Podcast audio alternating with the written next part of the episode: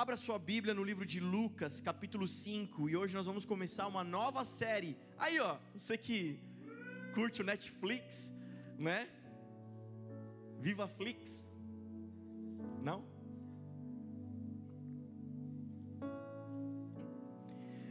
Aí vai começar a pregação fazendo aquele barulho. Né? É um Vzinho vermelho. É. Uma série original da Viva Church. É sério, nós vamos começar hoje uma nova série. Se chama Homem ao Mar.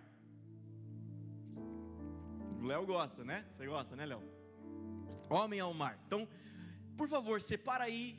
Você não sabia esse culto, vou te dar um boi, mas nos próximos já venha com o seu traje de banho, pé de pato, snorkel, venha preparado para essa imersão. Amém? Nós vamos imergir no que o Senhor tem para nós nos próximos dias. Por que, pastor, que nós vamos falar disso? Porque nós estamos passando por um momento pontual e o Senhor quer nos dar ferramenta, bagagem, conhecimento para andar nesses próximos dias. Você precisa disso. Você precisa estar alinhado com isso. Você não pode estar desalinhado, desviado. você precisa estar focado, você precisa estar pronto para a gente caminhar nos próximos dias como um corpo, como um todo. Conversava com o casal, com o Rafa, com a, com a Mary, é, a gente falando sobre isso, a dificuldade de você estar em casa, cara.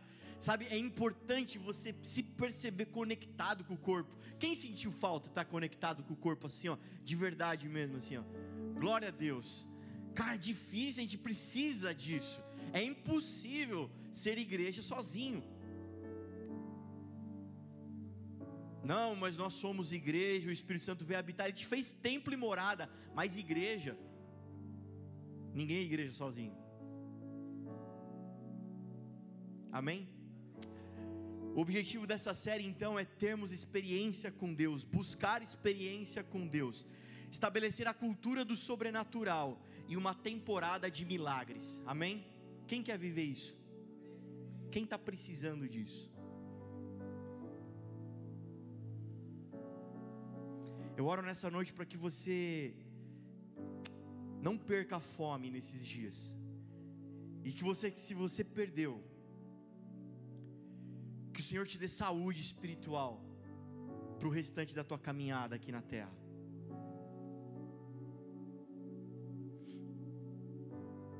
Quando você perde o apetite, quando você perde a fome, Bia, vamos comer? Ah, estou sem fome, não, obrigado. Um dia, dois dias, cinco refeições, dez refeições, duas semanas. Isso não demonstra desinteresse. Isso denota doença. Fome é um mecanismo natural do seu corpo de sobrevivência. É o seu corpo dizendo: você precisa se alimentar, você precisa de energia, você precisa de proteína, você precisa de carboidrato, você precisa disso. É o teu corpo falando para você. Quando o teu corpo não está mais falando com você, porque alguma coisa aconteceu na comunicação, provavelmente ali do cérebro com o resto do teu corpo, alguma coisa está acontecendo. E você está perdendo o apetite, você está perdendo a fome. Trazendo para o mundo espiritual, quando nós cristãos começamos a perder a fome de Deus, do sobrenatural, do, da mão, do agir, da presença. Um dia, dois dias, uma semana, duas semanas, não demonstra desinteresse, mas doença. E doença não tratada leva à morte. Mas olha como o Senhor é gracioso. Olha como o Senhor é bondoso. Ele permitiu nós estarmos aqui mais uma vez. Algumas pessoas, se tudo permanecesse como está, para o resto da vida desse jeito, Algumas pessoas com um pouco mais de esforço, ainda que com, ainda se adaptando às diferenças, mas continuariam queimando, amando a Jesus e se preparando para a sua volta. Mas muitos se perderiam, se esfriariam, como foi o resultado desses dias. Tenho conversado com muitas pessoas. E muitas pessoas que estavam queimando, andando com Jesus, de repente se tornaram um grande grito de socorro. Pelo amor de Deus, alguém me ajuda, não estou aguentando mais.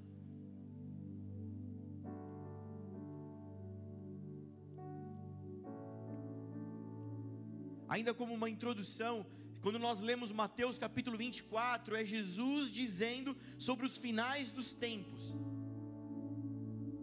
Eles estão andando na rua ali. Esqueci agora lá em São Paulo, onde tem o templo de Salomão, esqueci o nome. Bom, enfim, estão lá andando. E os discípulos vêm o templo e perguntam para Jesus: Ei, Jesus, esse templo aí? E Jesus começa a falar: dos fins dos tempos. Ele gasta o capítulo 24 inteiro dizendo sobre os finais dos tempos, os sinais do início dos fins dos tempos. Ele vai dizer: quando vocês ouvirem falar de pandemia, de doença, de peste, de guerra, rumores de guerra, ainda não é o fim, é o início do fim. E ele dá uma dica sobre o fim, porque ele diz que o fim será como nos dias de Noé. E alguém espertinho vai dizer: Eu conheço essa história. A história de Noé é dos bichinhos que entram na arca, tô certo? Acertou, miserável. É isso mesmo. É isso aí. Quem não tiver um casal de bichinho vai ficar. Nota 10. Aprendeu direitinho. Não, quem não entrar na arca de Noé fica no dilúvio e morre. Um mais inteligente vai dizer: Não, a, a história, os dias de Noé, fala de um povo que se casava e dava-se em casamento. Não, a história de Noé também, os dias de Noé aponta para maldade. O povo era mau, o povo era terrível. É por isso que Deus mandou o dilúvio. E acabou com tudo. Mas acontece que em toda a história da humanidade, sempre se casou e se deu em casamento. Sempre comeram e beberam, sempre houve maldade na humanidade, sempre houve. Os dias de Noé, e o grande problema, e porque Deus mandou o dilúvio, é porque naqueles dias, aqueles homens estavam se voltando para cultos a demônios. Naqueles dias, aqueles homens estavam se voltando para o ocultismo, trazendo outros deuses, se, se relacionando com seres que não deveriam se relacionar. É uma longa história, não quero entrar pelo estudo bíblico aqui. Mas os dias de Noé aponta para a doutrina de demônio, para cultos a demônios, para o ocultismo.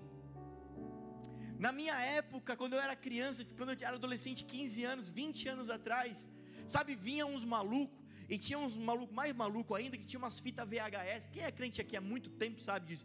Tinha uns malucos tinha umas fitas VHS assim, ó. É o cara que foi dar uma pregação lá numa igreja, era a pregação do cara, e o cara ficava achando todos os pelos do ovo no, no, no, no desenho da Disney.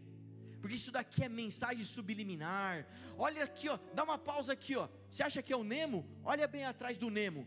Tem uma pedra. Se você olhar bem para essa pedra aqui, você vai ver a cara do diabo. De quem? É, o, é, não é o Nemo, é o Demo. Obrigado. Obrigado. Eu estou gostando de vocês aqui, viu? Vocês podem me auxiliar na pregação. Olha aqui a, a, a pequena sereia. Você acha que isso aqui é o castelo da pequena sereia? Pausa. É, parecia o Mignon, né? Só faltava o taco de beisebol nas costas. Olha aqui, ó.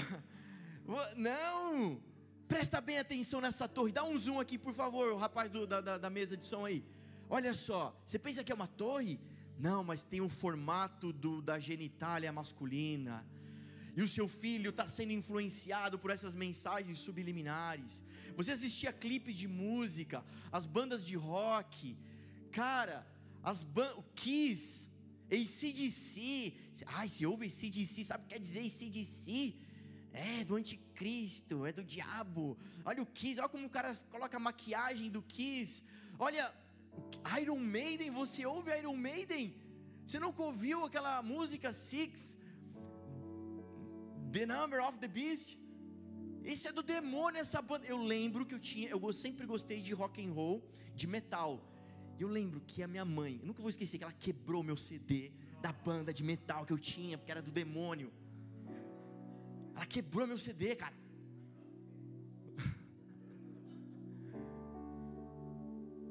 Acontece que hoje Qualquer clipe da Anitta é muito mais demoníaco, explícito, escancarado na cara de todo mundo, para quem quiser ver. Não, tá, não é uma mensagem subliminar, subliminar, não é uma suposição, está declaradamente dizendo a quem ela adora, a quem esse artista adora, a quem esse banco presta conta.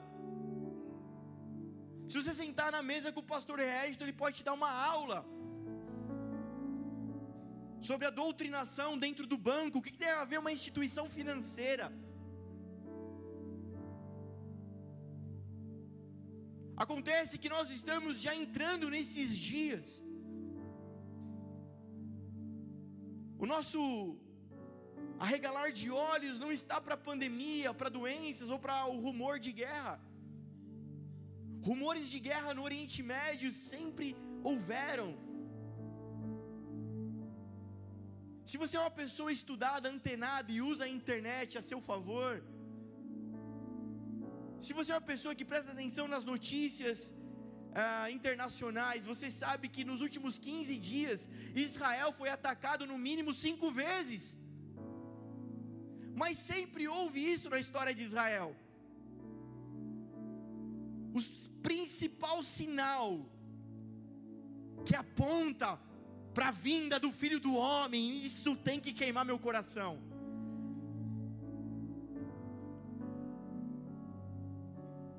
É o que eles estão fazendo. No capítulo 24, Jesus vai dizer: Isso é que o mundo vai estar fazendo naqueles dias. Mas no capítulo 25 vem a parábola das dez virgens, e Jesus vai dizer: Agora eu vou falar o que vai estar acontecendo dentro da igreja, nesses dias. Nesses dias, haverá gente que quando eu voltar, não estará mais queimando.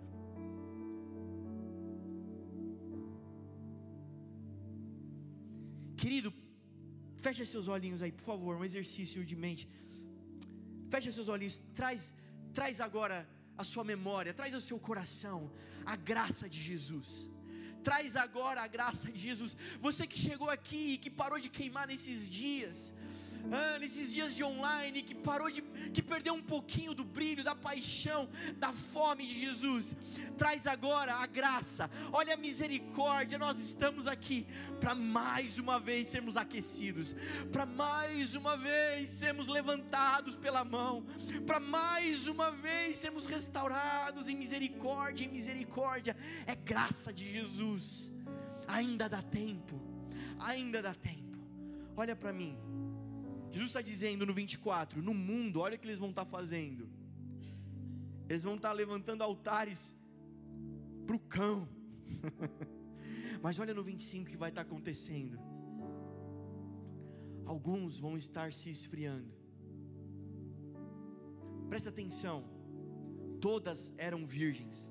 Não está falando de santidade. Todas eram noivas.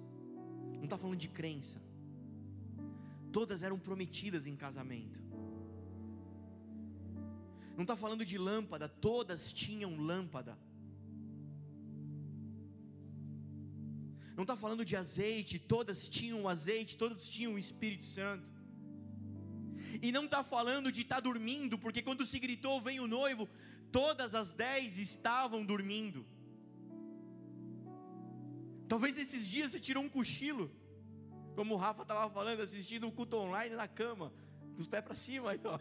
aí você me ouve falar uma hora e meia lá, aí ó, dorme. Eu não te julgo. É difícil. O problema não é estar tá dormindo. O problema é não estar queimando quando ele voltar. Quem quer estar queimando quando ele voltar? Feche seus olhos mais uma vez em rápidas palavras, em alguns segundos, diz para ele: Diz para ele, Jesus, eu quero estar tá queimando quando o Senhor voltar. Sabe aquela música bem antiga? Senhor formoso és, acende a chama, ó Pai. que uma vez brilhou. Acende a lâmpada, acende a chama.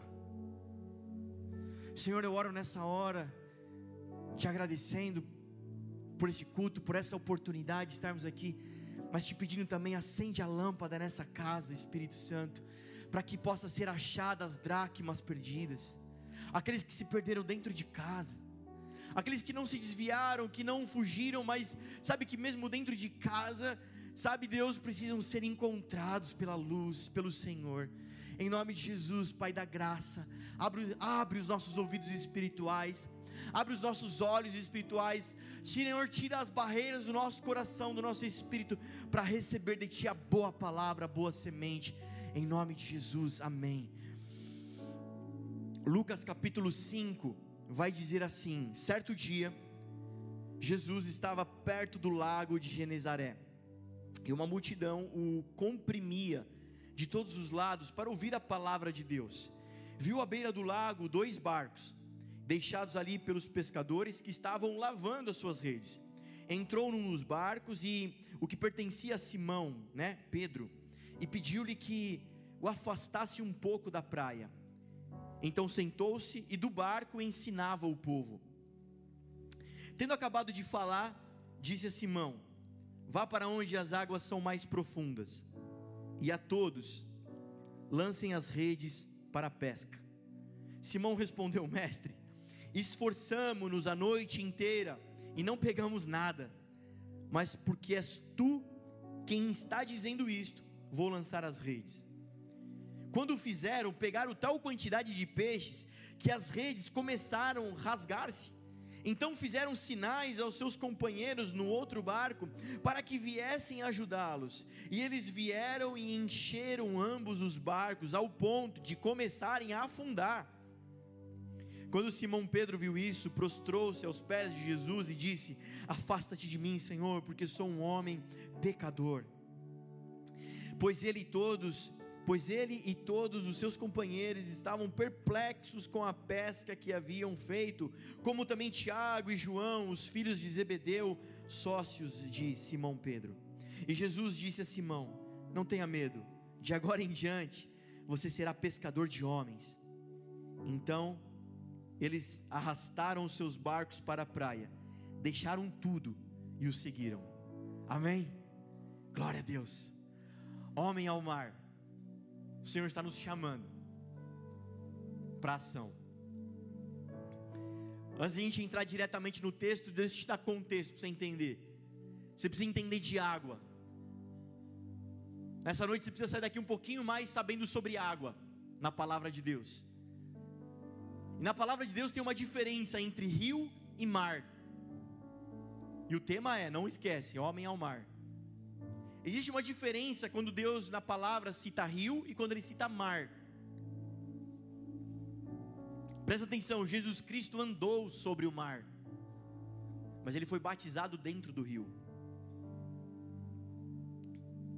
No mar Jesus não afunda, mas dentro do rio ele mergulha. Mar é água parada. Mar aponta para morte. Mar na palavra de Deus aponta para mundo, para o mundão velho. Mas, pastor, no mar não tem as ondas? Não tem movimento no mar?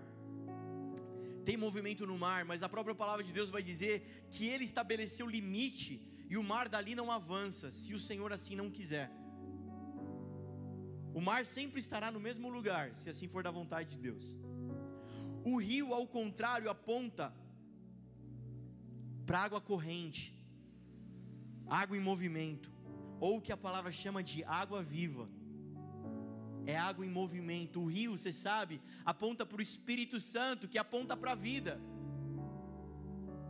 Então há uma diferença entre mar e rio. Não esquece, o Senhor está te chamando para o mar. O mar, enquanto que o mar aponta para o pecado, por isso que ele vai dizer na palavra: dos teus pecados, ó, já não lembro mais, joguei, joguei no mar do esquecimento teus pecados. Enquanto que mar aponta para pecado, aponta para tempestade, porque não tem tempestade no rio, tem tempestade no mar. E tempestade, você sabe, aponta para resistência, oposição. Tem duas maneiras de você enfrentar tempestade na vida: ou pelo pecado, e pecado você sabe muito bem, que não está dentro do enquadrado das suas leis morais, aqui do Brasil, do brasileiro, mas aponta para quebra da lei de Deus, a desobediência da lei de Deus. É isso que Adão e Eva fez no jardim. É isso que Jonas fez. O problema de Jonas de ser jogado no mar e ter sido engolido pelo grande peixe. O problema de Jonas não é porque ele falou palavrão, não é porque ele traiu a mulher. O grande problema de Jonas foi desobedecer e contra a palavra de Deus. E Jonas enfrenta uma grande tempestade, e a tempestade é fruto originário do seu pecado. Diferente, por exemplo, Jesus também enfrentou a tempestade. Jesus tinha pecado. Tempestade também aponta para oposição. Oposição. Paulo, ele precisa ir para Roma, ele entra no barco, ele sofre um grande naufrágio, uma grande tempestade acomete eles, eles sofrem um naufrágio.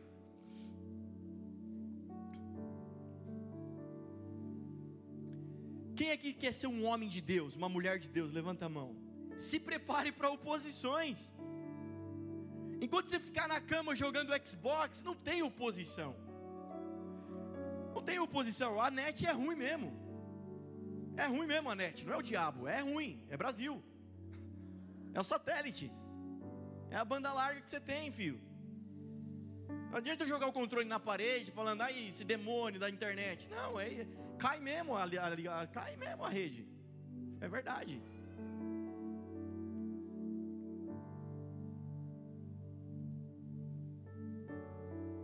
Quer ficar sentado assistindo Netflix? Não tem oposição para Netflix. O máximo é tua mulher falando: Ô, oh, me ajuda a lavar um prato, me ajuda a lavar um banheiro, sai daí, vagabundo. Mas não adianta chamar tua mulher de diabo, que é mancada, é apelação tua mãe. Não adianta você falar. Tá tranquilo, é treta mesmo de família. Então ainda não é oposição. Mas toda vez que você falar sim para a palavra de Deus, para o propósito de Deus, se levantar em direção ao propósito de Deus, haverá oposições. Caramba, pastor, quanto mais eu rezo, mais assombração aparece. É claro, tiozão. Assombrações sempre estiveram à sua volta, você que era cego e não enxergava, agora posso ver, pela sublime graça que me alcançou. Então fica feliz que seus olhos estão abertos.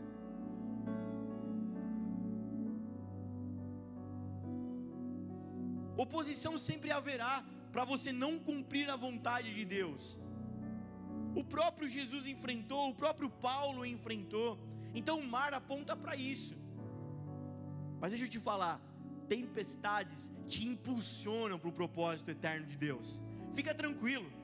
Porque olha só, mesmo que você tenha pecado, errado, desobedecido a Deus, agora você está enfrentando uma grande tormenta, igual o Jonas. Mas se igual o Jonas você se arrepender, lá no meio da tua loucura, do teu escuro, você fala: Deus, tenha misericórdia de mim. Deus, eu me arrependo de não ter te obedecido. Me coloca de volta no caminho. Sabe o que vai acontecer? Ó, a tempestade te vomita na praia. O Senhor faz o rebuliço no meio da tempestade e te coloca no lugar certo.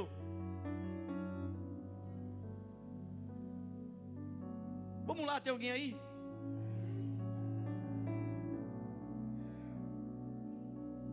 Jesus, está tudo errado na minha vida. Faz uma reflexão hoje. Será que talvez você não pisou na bola em algum lugar? Jesus falou direita, você foi para a esquerda. Jesus falou Nínive, você foi para Tarsis, onde era mais confortável, onde não te dava medo. Você, por medo, você fugiu daquilo que Deus te chamou, ou tem fugido e por isso você tem enfrentado resistência. Deixa eu te falar hoje, faz uma oração de Jonas. Deus, eu me arrependo dos dias que eu perdi, do tempo que eu perdi, mas me coloca de volta no caminho. Eu tenho certeza que o Senhor vai fazer isso.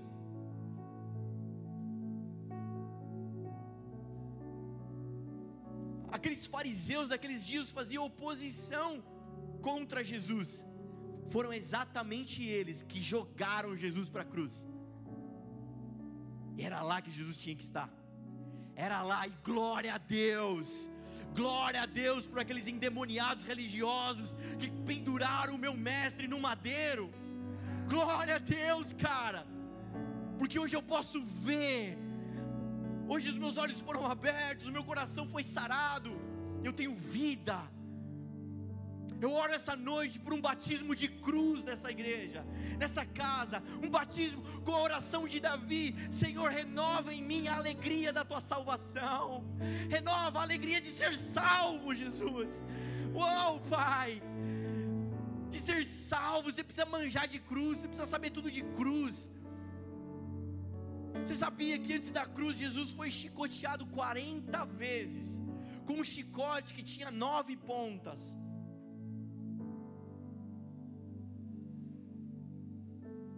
40 vezes 9, 360. Já ensinei isso para vocês, né? 360. Mão direita, mão esquerda, pé. Coroa de espinho. Lança. Você já sabe então. Você já sabe que para cada dia do teu ano tem uma ferida aberta de Jesus, vertendo sangue, para te purificar, para te dar graça, para te pôr de pé, para você se lembrar que assim como ele não morreu, você também não vai morrer. Ainda que os homens me matem, continuarei vivo. Quanto mais eles tentam me separar, mais unido eu estou dele. Quanto mais eles me empurram para a morte, mais perto eu estou do meu Senhor. Gente, existe, eu não sei se você conhece Bíblia, mas existe algo muito interessante da relação. Conversava antes do culto, a relação de palavra e pandemia. Nos dias de Daniel, aqueles homens disseram: não pode adorar. E Daniel disse: Você pode arrancar meu templo, você pode arrancar minha sinagoga, você pode arrancar minha pátria, meu, minha terra, meu chão, mas você não arranca de mim, meu Deus. E se necessário for, eu vou para a cova. A impressão que eu tenho é que se o Dória falar para parar de adorar a Deus nesses dias, muitos crentes vão parar. Eles podem arrancar o nosso prédio, eles podem arrancar o nosso chão, eles podem arrancar a nossa banda, eles só não podem arrancar meu Deus, porque a cruz está vivo, está vertendo sangue, esse sangue é carmesim, esse sangue não é sangue pisado, esse sangue não é sangue coagulado, o sangue é carmesim, é quente, é vivo e jorra até hoje, isso se chama eternidade.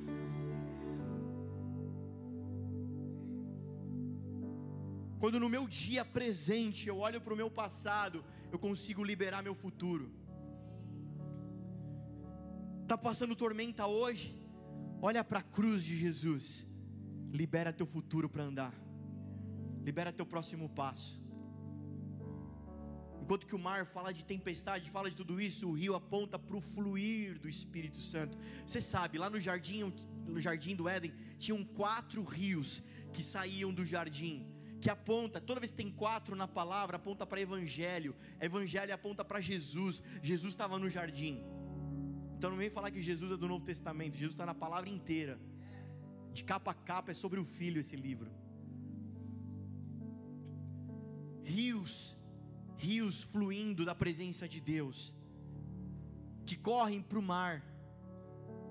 Amém? O rio corre para o mar. Mas vamos lá o Senhor chama homens ao mar.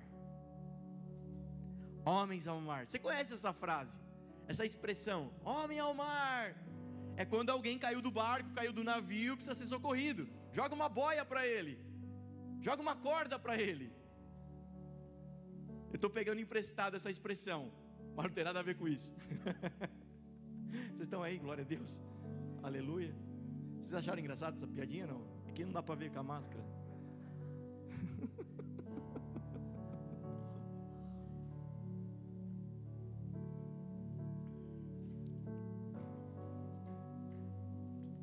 Lucas capítulo 5. Posto isso, agora você já está sabendo mais sobre rio e, e mar, sobre água na palavra de Deus. Por isso que Jesus vai dizer assim: do seu interior, quem crê em mim, do seu interior fluirão rios de águas vivas, corrente de água, movimento. Amém? Mar tem movimento, mas não sai do lugar. Um cachorro correndo atrás do rabo está em movimento e não sai do lugar. Pastor, mas está acontecendo tanta coisa na minha vida. Pode ter movimento na tua vida, mas se for mar, se for fora da presença de Deus, não te leva a lugar nenhum. Vai te levar a ficar confundido, zonzo com a labirintite. Oh, meu Deus, não sei onde que eu estou. Exatamente. Mas o rio, ele tem uma direção para correr. Ele não corre em várias, é uma só. Ele tem um alvo. Glória a Deus. Aqui, se você ler o subtítulo, pelo menos na minha Bíblia, tem um subtítulo do capítulo 5 que é Jesus chama os primeiros discípulos. Essa passagem também está em Mateus capítulo 4, Marcos capítulo 1, são complementares. João capítulo 1, que é quando Jesus está chamando os seus discípulos. Mas tanto em Mateus quanto em Marcos, se você ler, Jesus é, só conta assim: Jesus passa pela praia, vê homens lavando a rede, fala: Vem, segue-me. Eles seguem Jesus. Mas no, cap, no capítulo de Lucas existe esse detalhe: primeiro houve uma grande pesca. No chamado desses discípulos, que ensina para gente. Aqui ele vai dizer que ele estava ali no lago de Generes, Generes, Genezaré. Oh Genezaré.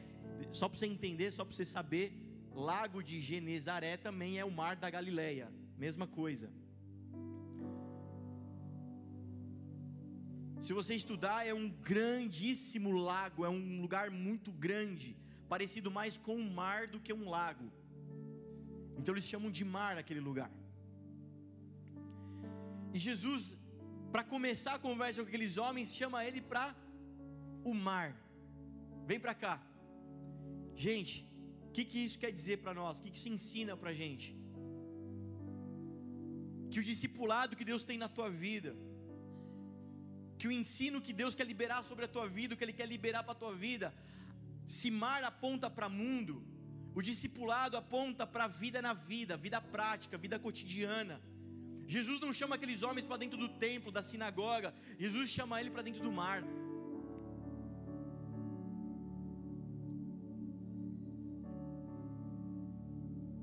A tua treta não é se manter vivo até o próximo culto. Glória a Deus pelo culto, sair tão animado, com tanta fé. Agora só preciso me manter vivo até o próximo. Não posso morrer no meio do caminho. Oh, venci, mais uma semana estou aqui de novo, pastor. Esse não é teu problema, esse não é teu objetivo. Tua treta está amanhã, segunda-feira. Para alguns, é daqui a algumas horas, quando você voltar para casa. Teu discipulado acontece no mar, no dia a dia, no cotidiano, olho no olho, bolota na bolota. Aqui ó, jabuticaba na jabuticaba. Vida na vida, vida prática, vida aqui ó, na terra. Então, em nome de Jesus, eu oro essa noite para que o Senhor arranque de nós o mundo de Bob, da fantasia, e nos coloque no mundo real para viver. Isso fala de sacerdócio. Teu sacerdócio não acontece aqui dentro da igreja. Teu sacerdócio acontece dentro da tua casa, no teu trabalho, na rua, na calçada. Amém, gente? Vocês podem entender? Glória a Deus. Então, assim como o rio corre para o mar, o fluir do Espírito Santo corre para o mundo. O fluir do Espírito Santo não é para ficar dentro da gente, dentro da igreja, e a gente chapando, ficando feliz aqui dentro. O fluir do Espírito Santo, o sobrenatural, o poder de Deus tem que correr para o mundo. Amém?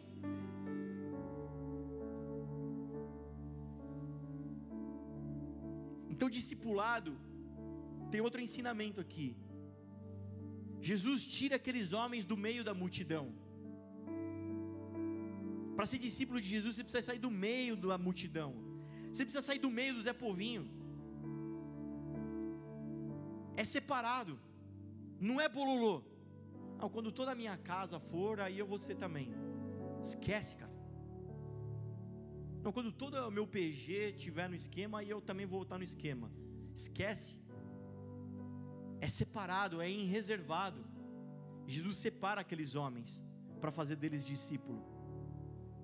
E é o que o Senhor quer fazer com você. Sabe por quê? Multidão não tem nome, discípulo tem nome. Aqui está falando, ele foi para o barco de Simão. Ele não foi para o barco do Zé Ninguém, ele foi para o barco de alguém que tinha nome. Alguém que tem identidade. Alguém que sabe quem é. Nome fala disso. Jesus quer te fazer discípulo, porque Ele quer te dar um nome.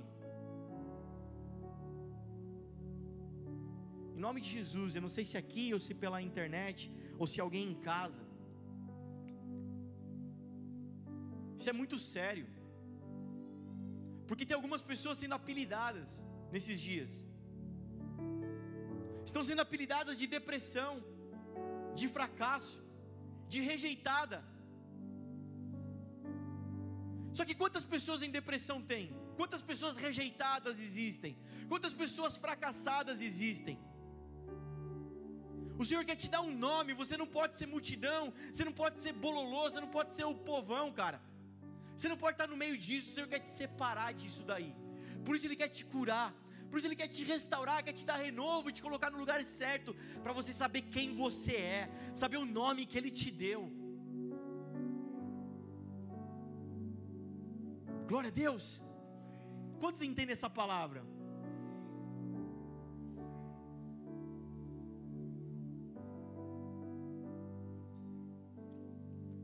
Todo homem de Deus, por que, o Senhor chama aqueles homens para o mar? Porque todo homem de Deus precisa ser experimentado. Aqueles homens eram pescadores em crise, não pescamos nada, deu ruim, deu prejuízo. Nada mais propício do que falar de crise nesses dias. Eram pescadores em crise. Crise aponta para esgotamento, para decepção, para dúvidas. Quando você está em crise, quando você está em crise no casamento, você começa a colocar em xeque-mate o amor que você tem pelo cônjuge. Quando você está em crise na, na, na, tua empresa, você começa a pensar duas vezes se, é isso, se você fecha, abre outra, se você vai procurar emprego no mercado de trabalho, esquece de ser empreendedor. Não é assim? Crise gera esgotamento, porque você já fez de tudo para vencer e não está vencendo gera cansaço. É nesse cenário que Jesus chama esses caras. Só que crise é a grande forja para surgirem homens de Deus. Então dê glória a Deus se você está passando por crise. Dê glória a Deus se você enfrentou crises nesses dias. Crises emocionais, crises existenciais Cara, essa palavra aqui para ser um farol na tua vida, você acordar. Eu sinto o Espírito Santo, me desculpa a figura de linguagem, mas eu sinto o Espírito Santo esbofeteando algumas pessoas. Sabe aquele tapa de acorda? Se liga, acorda, o que, que você está falando? A crise veio para te fazer forja, para te afiar, para te deixar mais forte. Não tem homem de Deus sem ser experimentado, não tem mulher de Deus sem crise. É necessário ser experimentado no poder de Deus para dar início no discipulado. Antes da crise, cara, nem começou a tua história com Jesus ainda. Isso é multidão. Mas hoje Jesus está te chamando para você sair da multidão e vir andar com Ele. Romanos 12, a metanoia que precisa acontecer, essa, essa, essa grande chave só vai virar. Você sabe que essa chave virou na tua vida, que essa mudança de mente virou na tua vida, quando você experimentar e comprovar, está lá em Romanos. É necessário experimentar o amor de Deus, é necessário comprovar o amor de Deus, é necessário experimentar o poder de Deus, comprovar o poder de Deus. Resumindo, você precisa ter história, você precisa ter a tua história. Cara, eu vou na igreja e o pastor lá tem cada testemunho. Nossa, que bênção que é o pastor conta cada história que aconteceu com ele. Você precisa ter a tua. Jesus quer te dar a tua. Deixa eu te falar, não tem Espírito Santo Mirim. Não tem Espírito Santo Tim. Assim como não tem Espírito Santo Sênior. É um só. Por isso que a profecia do profeta vai dizer: do mais jovem ao mais velho, todos cheios do Espírito Santo todos experimentados, todos fluindo no poder de Deus. Você quer isso para a tua vida? Você quer isso para a tua vida mesmo? Será que é isso que você quer? Você não está procurando o gênio da lâmpada mágica, não? Será que você não está procurando uma coisa mais fácil para a tua vida? Uma coisa que resolva assim fácil? Deixa eu te contar uma história dessa igreja. Tinha uma mulher aqui, eu não estava aqui ainda. A minha mãe que conta, meus pais contam, eles começaram primeiro que eu aqui, né? Estava em outro lugar. Tinha uma mulher que ela entrava aqui e no meio do culto ela manifestava demônio. E expulsava o demônio. Aí a mulher ia embora. No outro domingo ela voltava e manifestava demônio. E no outro domingo ela voltava e manifestava demônio. Até que minha mãe confrontou ela, falou: "Você tem certeza que você quer ser liberta? Esses demônios vêm, você precisa de Jesus. Você quer Jesus, você quer ficar endemoniada? Não, eu não quero que arranque. Porque eu vou no terreiro. E lá os demônios dá rápido o que eu quero. Eles me respondem rápido. Eu peço uma coisa, eles fazem rápido. Esse negócio de Deus demora muito.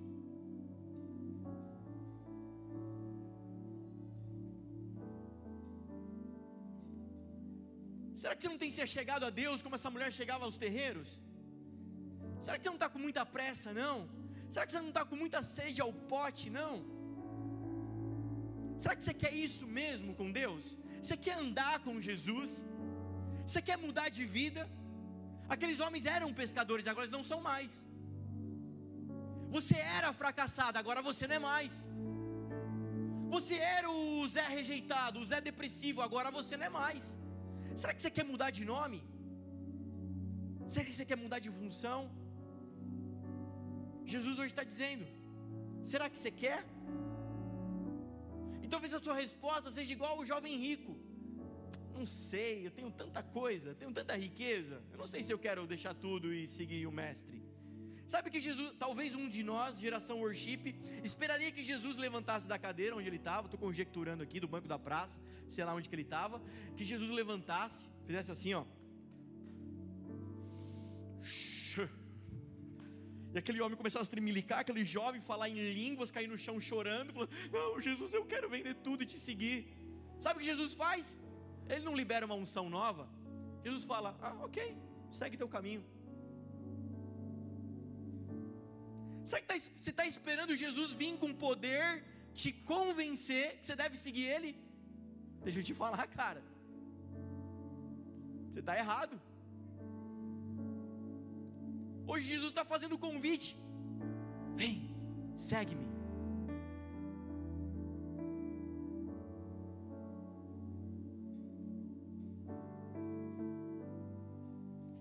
Mas talvez assim, como aqueles homens, você também vai dizer: Mas quem é esse?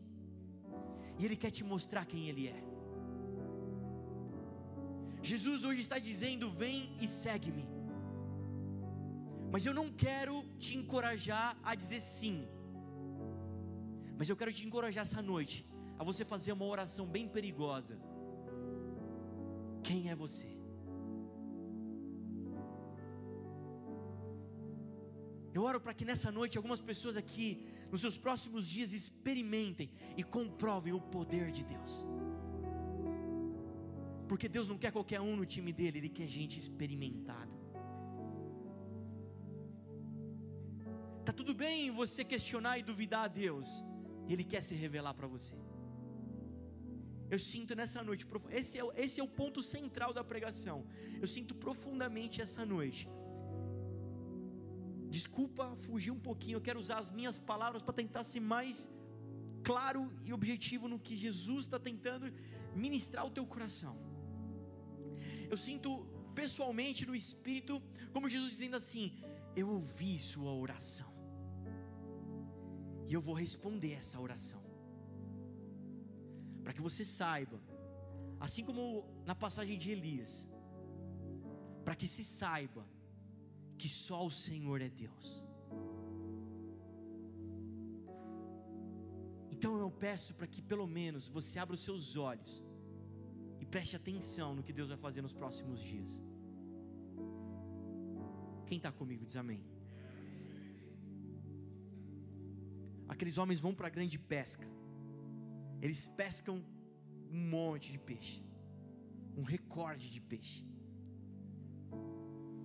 Sabe o que Jesus faz? Ele entra no barco e diz assim: agora pega o barco. Ele acaba de pregar. Agora ele se vira para seu, os seus futuros discípulos e diz assim: agora vamos começar a brincadeira. Jesus fala assim: pega seu barco e leva até onde as águas são profundas. Versículo 4. Vá até onde as águas são profundas. Deixa eu te falar. Não acontece nada no raso. Não acontece nada no raso. Só os homens escondidos podem ser expostos. Jesus, eu quero ser um homem de Deus. Jesus, eu quero ser uma mulher de Deus. Sabe o que Jesus vai fazer com você? Primeiro, Ele vai te esconder no profundo, para depois te expor. Jesus, por que, que nada está acontecendo? Porque não é hora de te expor. Jesus, o que está acontecendo com essa casa, com essa igreja? Não é hora de expor ela, é hora de escondê-la,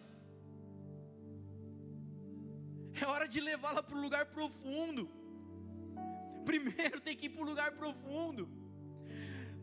Quando você vai na beirinha da praia lá, ficar brincando com a aguinha assim, ó, no mar, eu gosto de fazer isso, fazer a sua caminhada matinal, com a aguinha no tornozelo, jogando assim no. Ai, não me molha. Enfim, sabe esse negócio assim? Ali, se você for bem cedo na praia, tem uns tiozão, com o bermudão, o barrigão, com a varinha e aquele teco de PVC, né? Para pegar corrupto, né? E pescando ali. Mas grandes pescadores estão tão profundo no mar que você nem vê a olho nu. Estão escondidos. Você lembra de Jesus? Ele fica 30 anos escondido para depois ser exposto. Você lembra de Elias? Primeiro ele fica escondido na caverna. Você lembra de Paulo? Primeiro ele fica três anos na Arábia escondido. Você lembra de Davi? Você vai ser um grande rei, mas antes de ser rei, primeiro ele fica escondido na caverna de Adulão.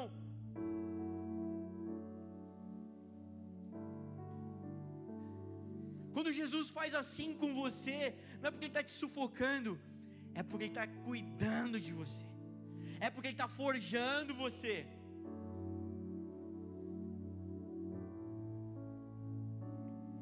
Como ser profundo em Deus? Sendo profundo no amor. Vira para a pessoa que está do seu lado, você que está distante, você pode falar alto.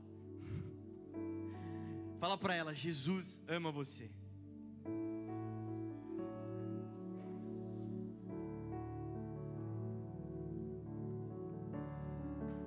Quando você é profundo no amor, você é profundo em Deus.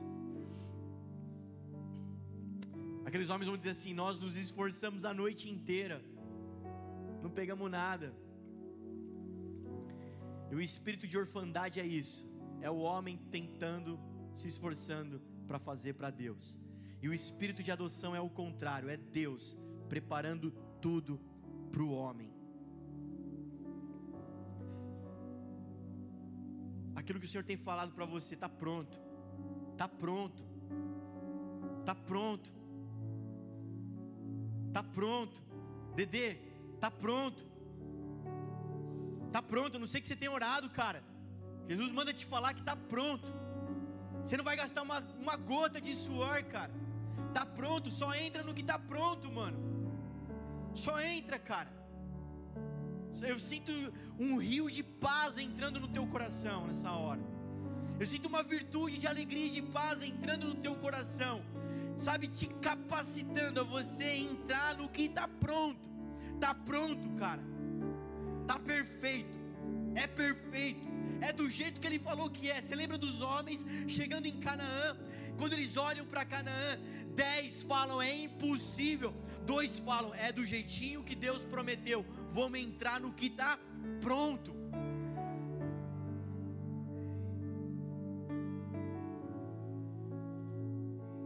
Jesus ele anda sobre a palavra, sabe? É andar sobre a palavra, não se trata de ver ou de. Quem está sentindo a presença de Deus? Cara, é, talvez você, eu não estou sentindo, mas eu tenho certeza que Ele está aqui. É fé. Fé não é sentir ou ver. Fé é certeza, é convicção. Então eu estou falando com convicção, coisas vão acontecer nos próximos dias. Está aberta a temporada de milagres nessa casa aqui. Eu sinto profundamente, é uma longa história. Outro dia a gente conversa sobre isso. Mas eu quero te adiantar: está aberta a temporada de milagres nessa casa.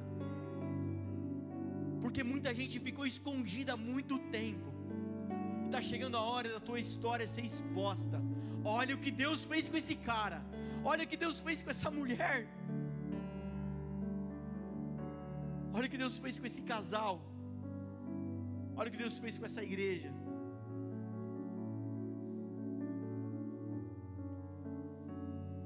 Sobrenatural é a marca de Jesus Cristo, terminando.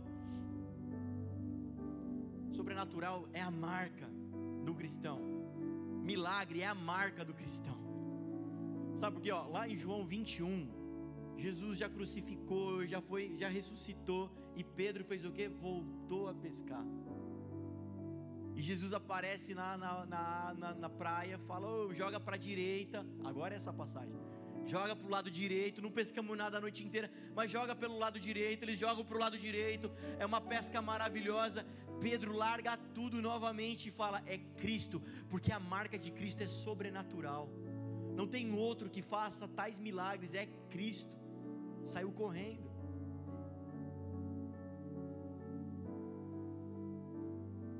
Nome de Jesus eu oro para que toda crise de identidade seja arrancada do nosso meio, em nome de Jesus. Você pode orar comigo nesses próximos dias? Os próximos dias, a gente vai gastar tempo nessa série falando disso. Ora comigo nos próximos dias. Não ora outra coisa, Jesus, arranca de mim as crises de identidade. Jesus, arranca de mim a orfandade. Senhor, arranca sentimentos de solidão das pessoas desse lugar. Arranca, Senhor, o sentimento de estar perdido das pessoas. Libera o espírito de adoção que nos capacita filhos de Deus. Uau, deixa eu te contar algumas experiências aqui. É, nós fomos viajar uns dias atrás, fazia três anos que eu não tirava férias. Consegui tirar um dia de uma semana de férias. Fomos viajar, fomos para um resort. Chegamos lá, primeiro dia, chegamos numa tarde assim. Aí logo à tarde, o leão com fome comeu uma banana de um metro e meio. Começou a chorar. Comeu a segunda banana de um metro e meio. Meu filho come. Quando foi um pouquinho mais pro fim da tarde, tomou um TT de 2 litros. Quando foi mais à noite, a gente estava jantando, acabamos de jantar, umas 10 horas da noite. Bom, vamos para o quarto descansar. Quando eu peguei ele do cadeirão, ele vomitou no restaurante inteiro. Banana e leite.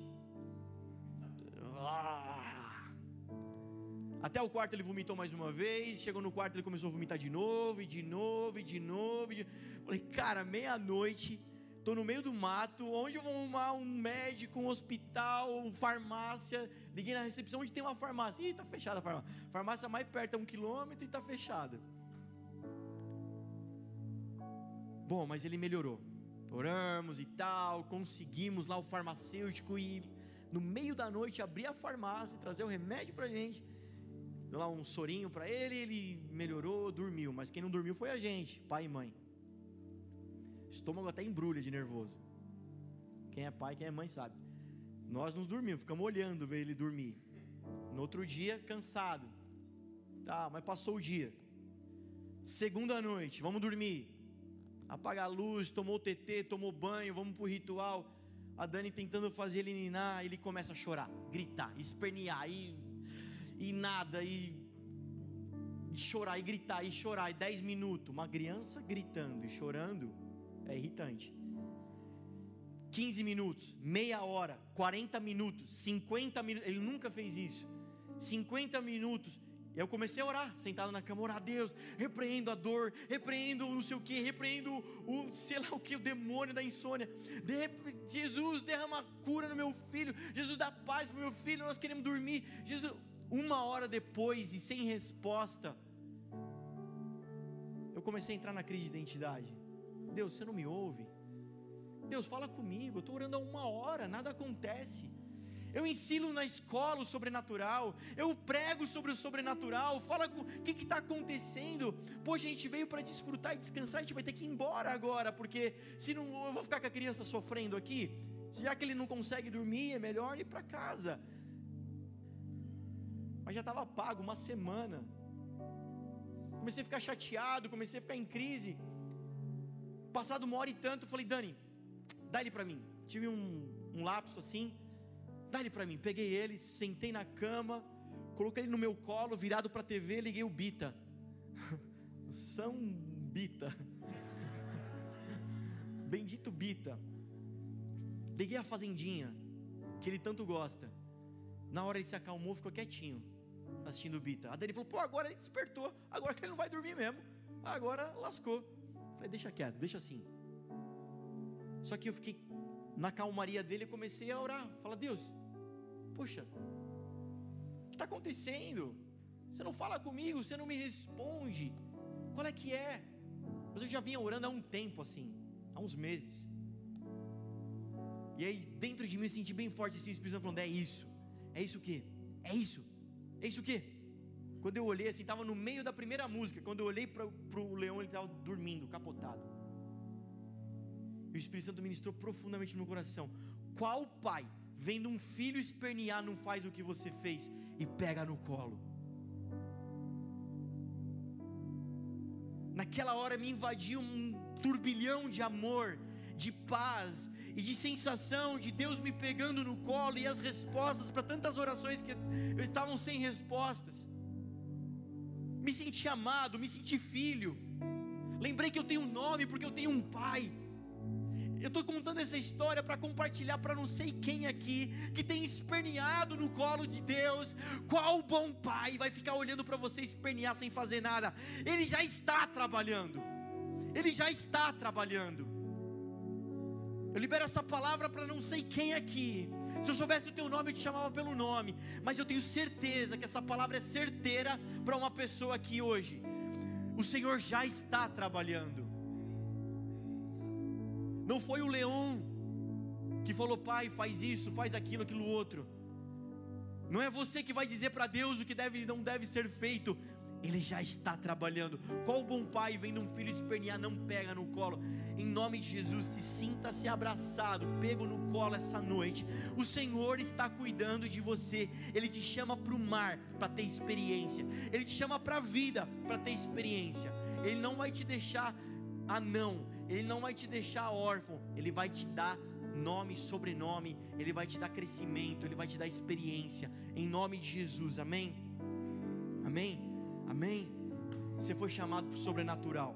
Deixa eu pegar emprestado aqui a figura de linguagem do meu, meu, meu pastor. A gente reveza, né? Um pastoreia o outro na hora do almoço. Homem-Aranha 2. Certo? Doutor Octopus. Nesse filme, o Homem-Aranha está em crise de identidade. Ele não sabe se ele quer ser Homem-Aranha, ele não sabe se ele quer ser Hulk, ele não sabe quem ele quer ser. Se ele quer ser só Peter Parker, desistir de tudo, ele está em crise. O que, que acontece? Quem gosta de Homem-Aranha aqui? Já assistiu o filme? Glória. A teia de aranha para, ele não consegue mais subir no prédio. Aí está em cima de um prédio, tentando pular de um prédio para o outro. Ele não tem teia, ele não consegue escalar, ele não faz nada. O que, que ele faz? Desiste, desce de elevador. No elevador entra outro cara. E o cara fala assim: Nossa, que da hora sua fantasia. É igualzinho do Homem-Aranha. Nossa, muito boa sua fantasia, perfeita. Moral da história que eu aprendi: Quando você não está fazendo o que você deveria fazer, as pessoas duvidam de quem você é. Você foi chamado para o sobrenatural. E quando você, como cristão, não está vivendo o sobrenatural, as pessoas duvidam de quem você é. ah, cara, sinta o dínamo de Deus turbilhando dentro de você, te colocando onde você nunca deveria ter saído. Que é andar debaixo do sobrenatural de Deus. Sempre foi assim, a boa mão do Senhor te levantando. Foi ou não foi? Fica de pé em nome de Jesus, a gente encerra.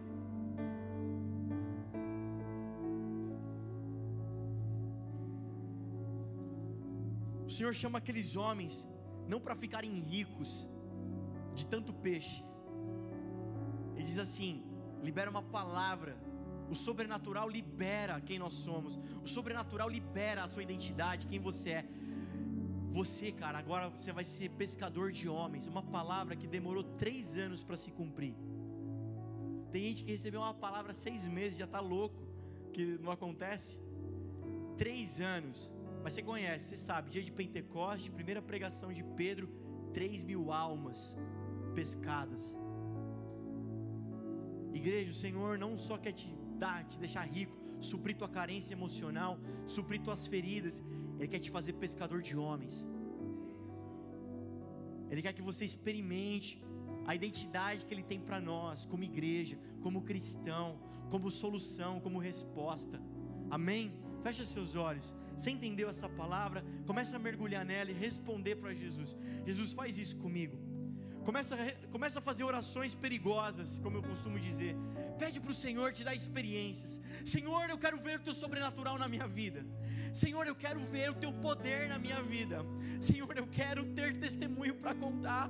Ah, cara, nós temos testemunhado tantas coisas, assim como o Timothy, né, que não tinha testículo e apareceu um testículo. Apareceu algo no corpo dele que não poderia aparecer, mas apareceu. Assim como o Senhor pode desaparecer coisas no seu corpo, assim como o Senhor pode fazer desaparecer coisas da sua vida, ou aparecer coisas da sua vida. Eu oro nessa noite pelo bom encontro. Eu sinto o Senhor preparando pessoas para o bom encontro aqui, cara, mas não vai ser do seu jeito nem como você pensou. O Senhor tem pensamentos mais altos para você, vai ser mais perfeito, vai ser mais incrível, vai ser mais poderoso. Em nome de Jesus, que essa palavra traga calma ao teu coração, traga fé ao teu coração. Não desista, continua, permanece permanece, Ele está vindo ao teu encontro. Eu sinto o Senhor liberando essa palavra para pessoas, Ele vem ao teu encontro. Obrigado, Jesus, por essa noite. Obrigado por essa graça. Obrigado por tua bondade. Pai, ativa em nós. Senhor, nós queremos ver o mover sobrenatural sobre a nossa vida. Ouvir boas histórias e bons testemunhos, Jesus. Do teu poder vindo sobre nós. Do teu poder agindo, se movendo em nós.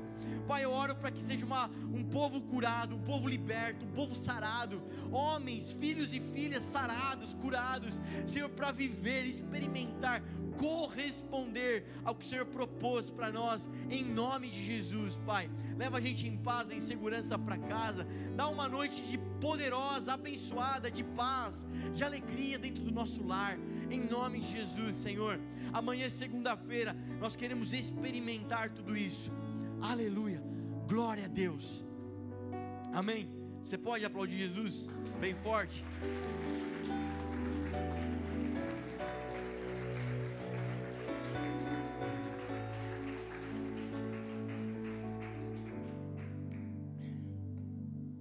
Glória a Jesus. Amanhã, segunda-feira, quando se levantarem os gigantes, você fala: Eu estou no lugar certo. Estou no lugar certo. Como eu tenho dito, Cara, se, da, se Davi tivesse matado um pigmeu, é um anão de jardim, ninguém estava falando dele, não é isso? Se Pedro tivesse andado em cima de uma poça de água, ninguém estava falando. Mas porque ele viveu o sobrenatural, é isso que escreve a história. Glória a Deus, glória a Deus pela tua vida que está aqui hoje. Continua levando esse fogo para outras pessoas, essa paixão por Jesus. É isso que a gente vai viver nos próximos dias, amém? Nós queremos ouvir testemunhos. A gente tem ouvido tantos testemunhos durante esse tempo. Eu creio que será uma temporada ainda mais poderosa. Glória a Deus. O surfista de grandes ondas, sabe o que ele faz? Ele fica em casa esperando ter grandes ondas. Quando ele olha na internet, tem grandes ondas, ele cai para o mar. Ele não vai para debaixo da cama. Um matador de gigante, quando aparece um gigante, o que ele faz? Fica feliz. E por que, que você está triste com essa treta? Que, você está em choque com essa crise?